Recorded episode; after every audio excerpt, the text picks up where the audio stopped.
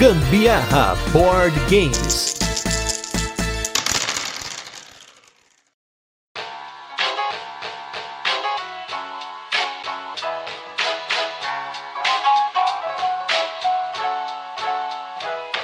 Já tivemos essa semana um jogo micro para até 5 pessoas, então um party game, um jogo de duelo e agora a gente vai para jogo cooperativo. Eu sou a Carol Guzmão. E eu sou o Gustavo Lopes, esse é mais um episódio do Game Board Games essa semana, que a gente tá falando dos jogos da linha micro da Paper Games e o último deles pra gente fechar é o Kikitanda. Vamos fazer aquele resuminho de como o jogo funciona, depois tem as curiosidades e por fim as nossas experiências com ele e como essa semana já teve dois casts extras, vamos direto falar do jogo, que vocês já devem estar cansados de ouvir a gente essa semana. Vamos lá.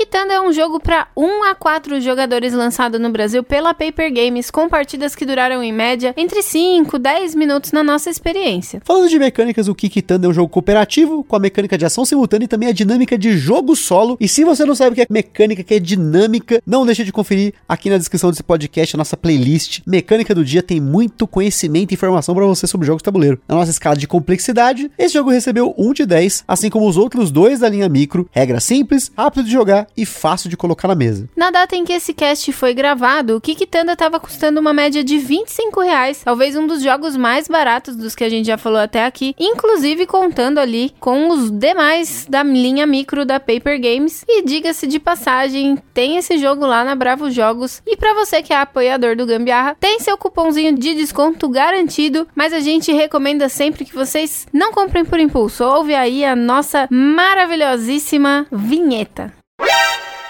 O Ministério do Gambiarra Board Games adverte: os jogos de tabuleiro, como qualquer hobby, podem acender uma vontade compulsiva de sair comprando tudo. Porém, recomendamos que você não compre por impulso. Sempre procure a opinião de outros criadores de conteúdo, gameplays, formas de alugar ou, caso disponível, jogar o jogo de forma digital antes de tomar sua decisão.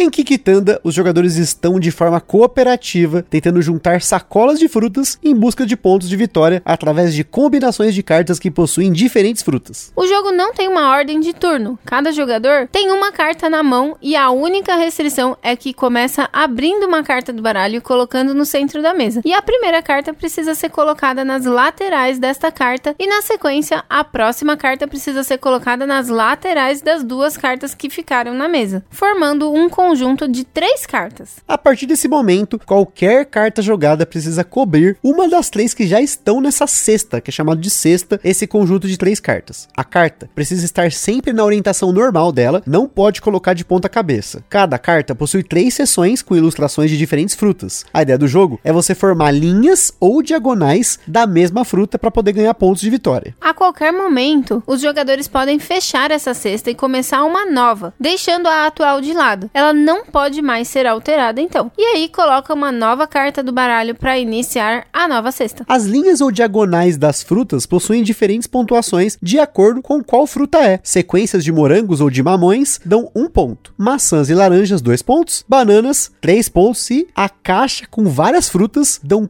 4 pontos, mas é bem difícil de conseguir essa. O jogo termina quando todas as cartas da pilha de compras e das mãos dos jogadores terminarem. A pontuação dos jogadores é a soma de todas as cestas. E agora que você já tem uma ideia de como o Kikitanda funciona, vamos para nossa vinheta e logo a gente volta para falar das curiosidades e da nossa experiência com o Kikitanda.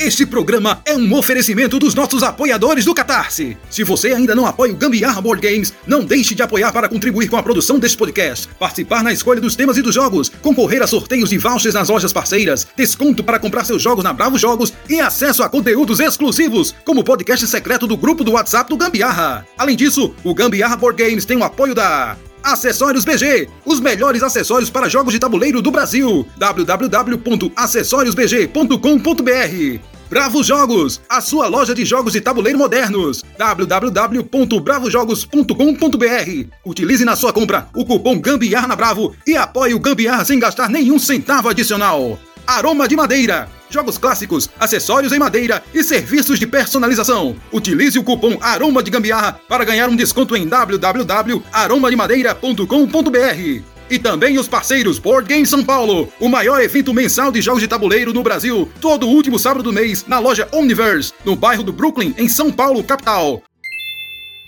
E também não se esqueçam de seguir a gente lá no nosso Instagram, que é o gambiarraboardgames, pra ver mais conteúdos e também pra interagir com a gente. E se tá curtindo o nosso conteúdo, compartilha com a galera. E apesar de vocês já cansarem de ouvir a gente falando, às vezes você tá ouvindo primeira vez esse episódio, então você não sabe que você tem que seguir a gente no Spotify e também na Ludopedia e que você pode comentar por lá além do Instagram para poder interagir com a gente.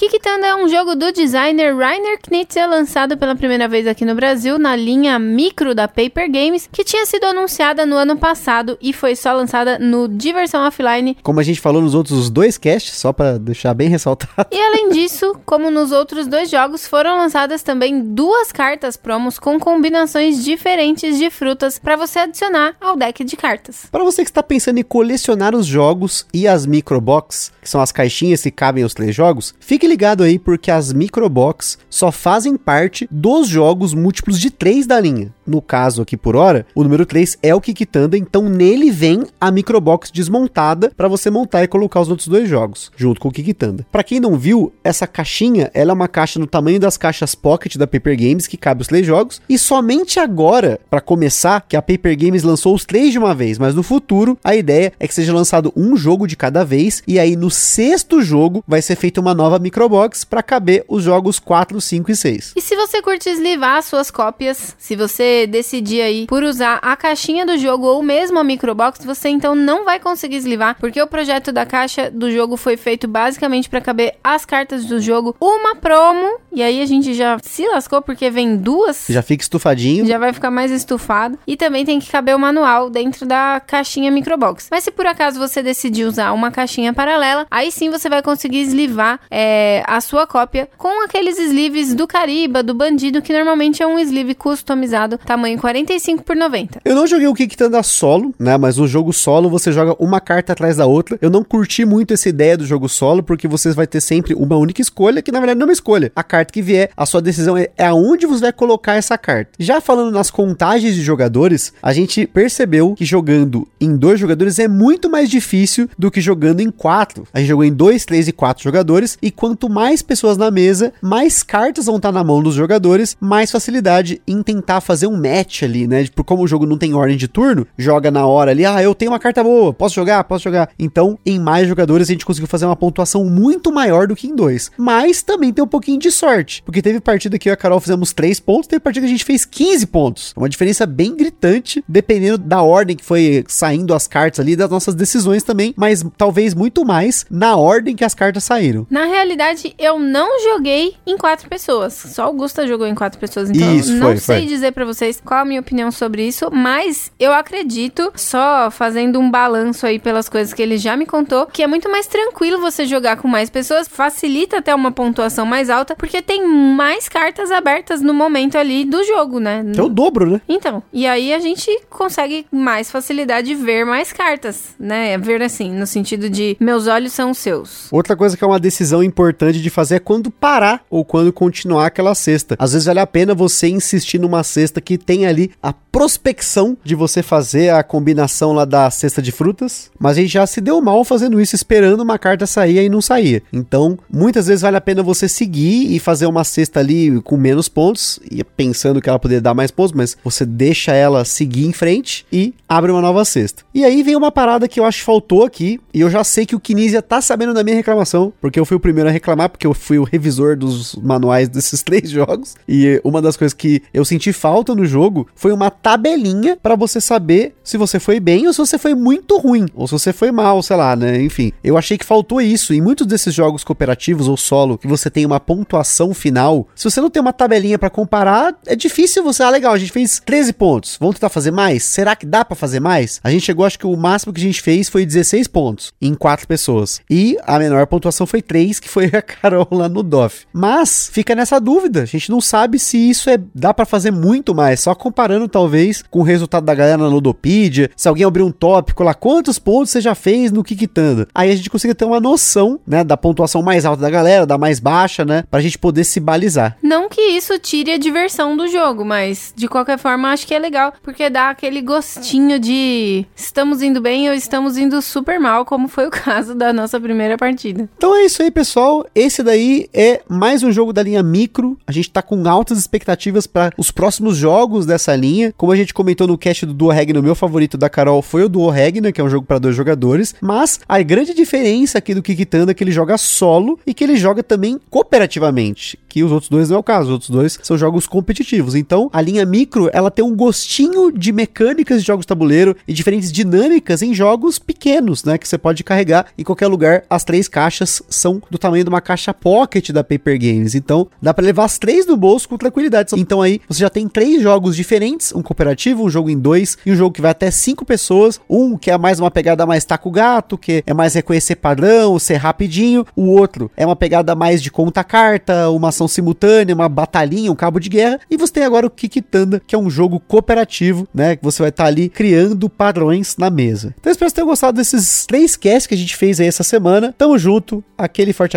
abraço e até a próxima. Tribom! Falou, galera. Beijo, tchau. Está perdido com tantos episódios? Consulte na descrição o nosso índice completo de episódios e playlists.